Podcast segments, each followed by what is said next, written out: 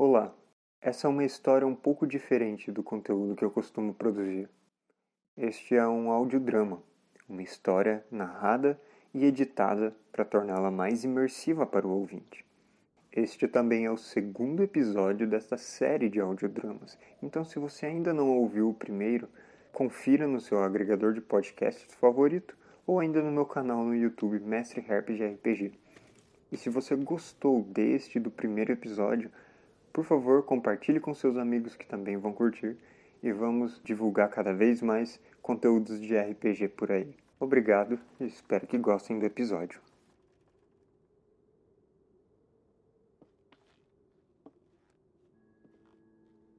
Esta história começa com uma mulher moribunda.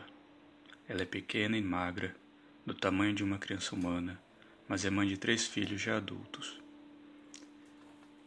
Seu cabelo curto e preto está rajado por mechas esbranquiçadas, cada vez mais quebradiço conforme sua força se esvai.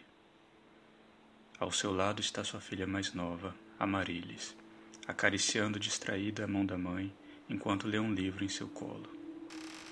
Com o olhar lânguido, Eilinha observa folhear as páginas, esquemas cheios de letras, números, sinais e conexões, desenhos de mecanismos de relógio, usados para simular a vida em seres de metal. Tecnomancia é como a Marília se refere a seu estudo na Cidade das Maravilhas. O que é isso? Eileen rompe o silêncio com uma voz quebrantada que espanta até ela mesma. Ela levanta e tenta alcançar um copo d'água na cabeceira, mas sua fraqueza a obriga a deitar de volta no colchão, a cabeça girando. Quando se dá conta, a filha a está sustentando e ajudando a sorver devagar a água. Ela pigarreia e pergunta novamente: O que você anda estudando? Amarilis olha para o livro, caído, aberto no chão, e imediatamente o tira de lá. Ah, ainda é o mesmo de antes. É um problema sobre como fornecer aceleração para as correias do núcleo de construtos independentes não se preocupe, não é nada como os autômatos, nada que, que envolva almas.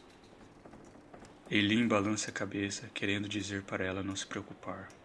Ela confia no julgamento moral de sua filha, mas teme que ela, por inocência ou por engano, trilhe um caminho errado, distante do Senhor, da Senhora e das forças ancestrais do mundo. Ciente da fraqueza de seu corpo, Eileen chega à conclusão de que é chegada a hora de transmitir a tradição. Eu tenho algo para te dar, Marílias. No nosso sótão, no fundo da arca com minhas coisas da juventude, tem um presente, minha herança para você. Mãe, você ainda não.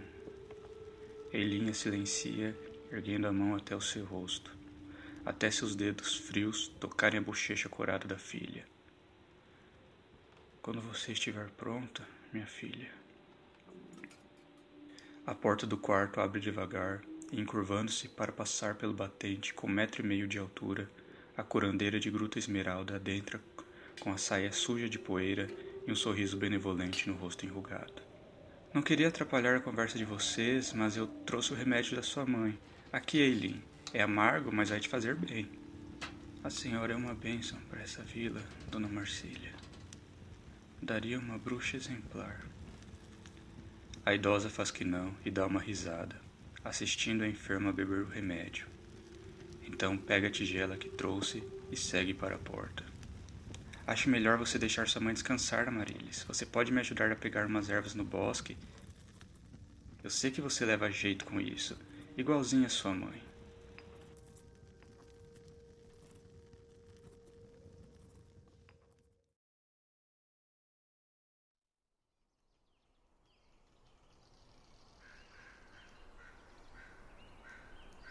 Longe de lá, na floresta noroeste de Gruta Esmeralda, a caçadora observa pegadas na lama.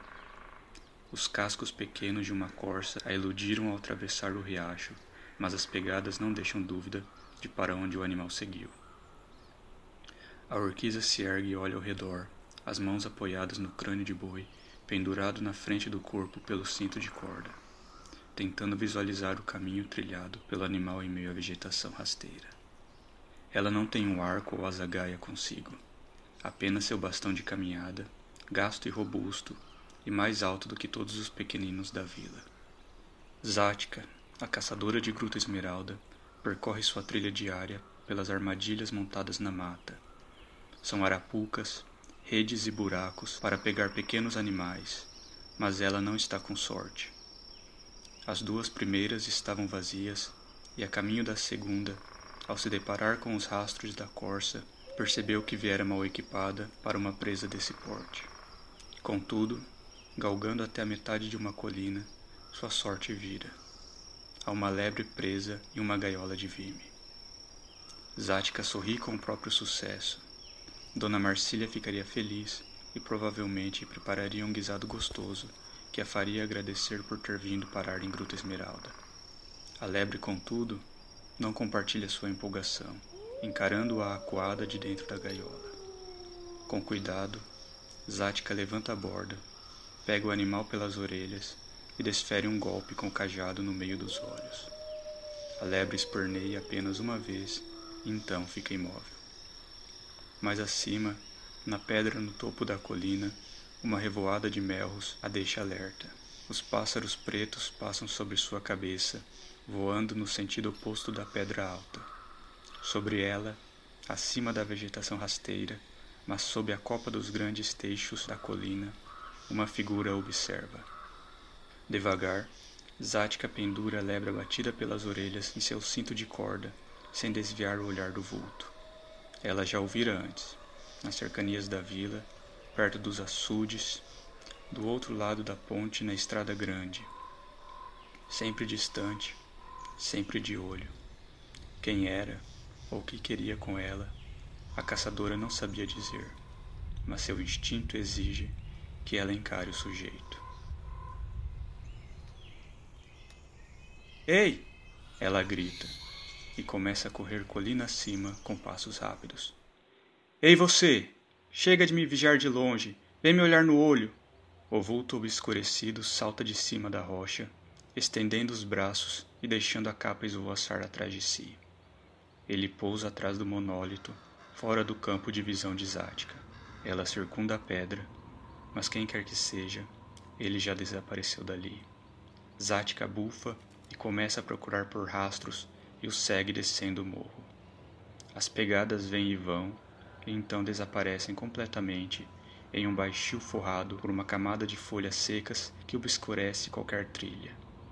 Ela continua procurando, olhando por cima dos arbustos e por trás dos troncos, afastando espinheiros e cruzando valas e riachos até captar uma movimentação, algo se mexendo em uma moita.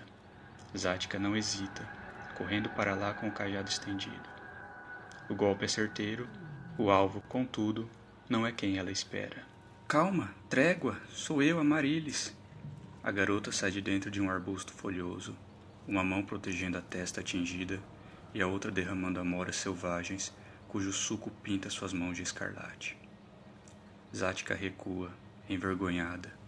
Então volta para ajudar a pequenina a ficar em pé. Ela é tão baixa e leve que a orquiza poderia erguê-la com uma mão só, mas a Marília se desvencilha e se levanta sozinho. Para que isso? Foi mal. Eu não vi você. Desculpa. Não ia bater se tivesse visto. Sei, a Marília esgrunhe. Mas o que você está fazendo aí dentro da moita? Colhendo fruta. A dona Marcília me pediu para pegar umas para a mãe. E esse coelho? É para Marcília também? É lebre, mas é sim para ela. Amarilis, por acaso você não viu. Quer saber? Deixa pra lá. Eu vou contigo para a vila. Já é hora do almoço quando as duas chegam à vila e se despedem. A casa de Dona Marcília fica bem no meio da vila, de frente para o salão comunal, e é uma das maiores. Comportando ela e seu marido, ambos humanos. Já a de Amarilis e da mãe, um chalé com um jardim vistoso, desponta acima de outros telhados duas ruas abaixo, na borda sul da vila. Zática bate na porta da casa da avó adotiva e adentra sem esperar resposta. Um aroma quente de especiarias a recebe. Já de volta, Zática querida. O almoço ainda nem está pronto. Eu acabei demorando. Teve visita do Casca e dos meninos e. Olha que lebre grande você trouxe! Clésio, vem ver o que ela trouxe pra gente. A senhora vai para outro cômodo chamando pelo marido. E Zática consegue enfim falar. Oi, dona Marcília. Posso deixar na mesa? Pode. Como foi na caça, tudo bem? É, mais ou menos. Eu bati na Marília sem querer. A velha para onde está, a ponto de provar um guisado, os olhos estudando Zática. Ela estava escondida no arbusto e eu pensei que fosse. Achei que fosse um bicho. A colher vai ao chão com a gargalhada de Dona Marcília. Pelos deuses, ela tá bem? Você não bateu muito forte, né? Não, não. Bateu sim, ó. A Halfling mostra o galo formando no alto da testa. Marcília, a figura de seu Clésio para na janela. Seu rosto está lívido. Tem uma coluna de soldados marchando para dentro da vila. São orques, Zática. Orques com couraça de ferro e trazendo jaulas. Sabe o que pode ser? Ela faz que não. Mas eu vou ver o que é. Zática pega seu bastão ao lado da porta e sai para a rua. Dona Marcília a segue até o lado de fora, mas logo volta para o interior. Eles estão prendendo a gente, deuses. O que está acontecendo? Amarilis, vem comigo. Dona Marcília puxa pelo braço até a despensa da casa. Afasta alguns caixotes e levanta um alçapão.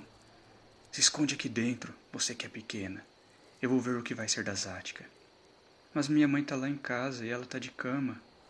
O Clésio vai lá ver. A gente já lidou com muita gente assim antes. Fica tranquila. Mas se a coisa ficar feia, você não sai daqui de dentro por nada, ouviu? E com isso, ela fecha o alçapão e deixa Marilis no escuro. Do que se trata isso? Para onde vão levar os prisioneiros? Zática tenta soar confiante, mas a orquiza diante dela é imponente. Montada em um corcel preto que obedece ao seu menor comando, a comandante das tropas orques é uma mulher alta e de aspecto feroz. Sua armadura cobre o tronco e as pernas, mas os braços musculosos estão desnudos. Um capacete protege seu crânio até o nariz, deixando as presas pontiagudas bem à mostra. Para o norte, quem é você? A comandante se inclina sobre a cela na direção de Zática, que recua instintivamente e segura firme seu cajado, não como arma, mas como um obstáculo interpondo-se entre as duas. Me chamo Zática. Ela gesticula de novo para as pessoas, sendo lentamente levadas em jaulas pelos soldados. Oito carros de bois, com gaiolas de metal em cima. Alguns baixavam a cabeça e entravam nas prisões, deixando seus pertences para trás. Outros eram conduzidos à força, levantados pelos braços e jogados lá dentro. Ela viu um Halfling levando um soco na boca e sendo carregado desmaiado, mas foi a única demonstração de violência. O restante era apenas tensão se acumulando, as nuvens carregadas de uma tempestade imprevista. Você é daqui, Zática?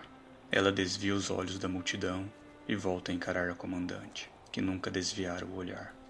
Eu vim para cá depois da Revolução. É uma vila tranquila. Não entendo por que estão sendo levados. A comandante suspira e desvia o olhar para o horizonte. Se você é daqui, precisa vir conosco. O queixo de Zática cai. O quê? Por que eu? Zática questiona, mas a comandante não está disposta a hesitações. Sua mão desce até o machado pendurado na sela de sua montaria, e ela o ergue, apontando na direção de Zática. Eu não vou tolerar desobediência. Estou cumprindo ordens. É melhor você ir de uma vez. Sem precisar de comando, três soldados fecham círculo em torno de Zática. Ela deixa seu cajado cair no chão e segue com eles para um dos carros de bois. Está escuro e muito quieto. Amarilis acha que dormiu, mas não tem certeza. Ela tenta se levantar e as articulações protestam, doloridas, mas eventualmente ela consegue erguer a tampa do alçapão. Fora de seu esconderijo, tudo continua escuro e silencioso. A casa de Dona Marcília está vazia. A mesa posta para uma refeição que nunca ocorreu. Ela sai devagar da casa, relembrando os barulhos que ouvira mais cedo vozes alteradas na rua, os mugidos de bois, o incessante ranger das rodas das carroças, e então mais nada. Agora, A estrada no meio de Gruta Esmeralda tem os sulcos deixados pelos pesados veículos, mas nenhum deles à vista. Toda a vila está quieta, escura e deserta, mas Amarilis sente-se acuada mesmo assim. Com o coração apertado, a pequenina se esgueira nas sombras de uma noite de lua crescente até sua casa. É fácil achar o caminho mesmo no escuro. Foi ali que ela cresceu, naquelas mesmas ruas e jardins. Ela passa pela cerquinha branca na entrada do chalé, notando o portão aberto e a porta escancarada. As luzes também estão apagadas, então ela seguia pelo tato, imaginando se não há orques vigiando-a do escuro. Será que seus olhos brilham como os de lobos? Será que ela escutaria os gueirar dos brutamontes? O quarto de sua mãe está vazio. Um copo quebrado no chão. Há uma vela ao lado da cama e ela acende com a pederneira guardada ali no cômodo. Para seu alívio, não encontra sangue nem sinal de violência. O copo deve ter sido um acidente quando os orcs a levaram, mas para onde? Ela está pronta para sair pela porta quando se lembra do que a mãe disse. Um presente, escondido nos seus pertences antigos dentro do sótão. Amarílis encosta uma escada contra a parede e abre o alçapão. Ali em cima, a luz da lua entra por uma pequena janela redonda empoeirada, iluminando um conjunto de móveis velhos, uma tela de pintura rasgada e uma arca, separada do resto. Está trancada. Amarílis desce e passa alguns minutos procurando no quarto da mãe até encontrar a chave, escondida sob o colchão de palha, e afinal destranca o baú. Há uma pilha de roupas ali dentro, que ela prontamente põe de lado em busca de algo mais interessante, e é o que encontra: um livro de capa preta, sem qualquer identificação. É pesado, e sob a luz da vela, a capa parece couro animal. As páginas são grosseiras e amareladas, amarradas com barbantes frouxos estão repletas de ilustrações. Há desenhos de plantas com folhas, raízes e sementes esquematizadas, diagramas de vissecções, ilustrações de cristais feitos com tintas coloridas e apontados com símbolos e formas que sugerem usos arcanos. Tudo isso está envolto por uma caligrafia pequena e ininteligível, e isso incomoda Marilis. As letras parecem baralhadas, escritas de uma maneira que não faz sentido. Sua mente fervilha com lembranças das histórias de sua mãe e ela finalmente lembra. Este é um livro das sombras, o caderno de uma bruxa verdadeira, contendo seu poder e seu conhecimento. É disso que se trata, o livro da bruxa a quem sua mãe serviu na juventude. E para ler esses livros, é preciso passar pelas proteções que o obscurecem. Dominada pela curiosidade, Amarilis decide testar alguns meios de leitura. Primeiro, a pequenina leva o livro até a janela, por onde entra um facho da luz de Tártaros. A luz está fraca, mas é o suficiente para iluminar as páginas. Contudo, para sua frustração, não há alteração perceptível. Esse livro talvez tivesse algo para ajudá-la a resolver seus problemas imediatos. Algo que ela já poderia saber se não tivesse abandonado seus estudos como bruxa, em prol da tecnomancia. Amarilis deixa o livro diante do baú e desce as escadas, de volta ao quarto de sua mãe. Seu manual de engenharia arcana está sobre a mesma cadeira que deixara pela manhã. Ela o pega em mãos, tentando se lembrar de alguma lição que possa ajudá-la. Existem metais, Amaryllis sabe, que interagem de diferentes maneiras com o campo mágico e as linhas de energia, e a prata é um deles. Talvez se ela tentar ler as páginas através de um espelho, seus pensamentos são interrompidos pelo instinto de se esconder quando ela ouve um ruído além da janela. Amarilis deixa a vela sobre a cabeceira da cama e recua lentamente para trás da porta, longe das cortinas esvoaçantes que ocultam um vulto massivo do lado de fora da casa. Ao mesmo tempo, ela percebe passos muito discretos adentrando pela porta da frente e se dá conta de que está cercada. Sua mão desce até o cinto, onde sua pequena adaga está embainhada. Um orc entra devagar pela porta, o peso de seu corpãozinho fazendo as tábuas rangerem suas costas encurvadas para cruzar o batente. Uma longa espada pende da sua mão. Intrigado, ele se aproxima da vela acesa e Amarilis ataca. A pequenina sobe na cama e salta sobre as costas do orc. O punhal, empunhado com as duas mãos, vai direto contra as costas, mas a couraça que o orc veste oferece mais resistência do que ela imaginou. A lâmina acerta e entorta com o golpe, desliza para o lado e rasga o interior do braço do orc, que gira para tentar soltá-la. Achei mais uma! As mãos do orc a alcançam, tentam segurá-la, mas Amarilis crava a lâmina em um de seus dedos, arrancando uma unha preta e grossa. O orc está entre ela e a porta, mas a janela está próxima e na altura certa. Amarilis tenta uma fuga por lá, mas assim que coloca a cabeça para fora, vê-se na ponta de uma espada. A gente devia matar ela. Ela me esfaqueou duas vezes. A orquiza, do lado de fora, rosna para Amarilis, encarando-a com olhos amarelos. Eu bem queria, mas a gente não deve. Vai logo, sua coisinha. Solta essa faca e vem com a gente. A viagem vai ser longa.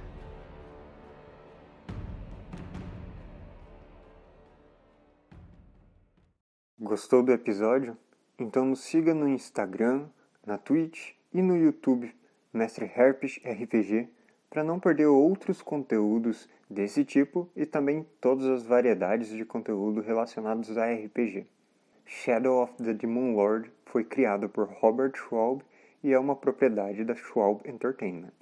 Nós somos apenas fãs que acharam esse RPG tão legal que decidiram fazer suas próprias aventuras nesse universo. Roteiro e edição: Matheus Herpes. Narração: Lucas Rodrigues. Mensagens misteriosas que se formam nas nuvens, mas desaparecem antes que você possa mostrar para alguém? Nós não sabemos, mas se você viu, por favor, entre em contato.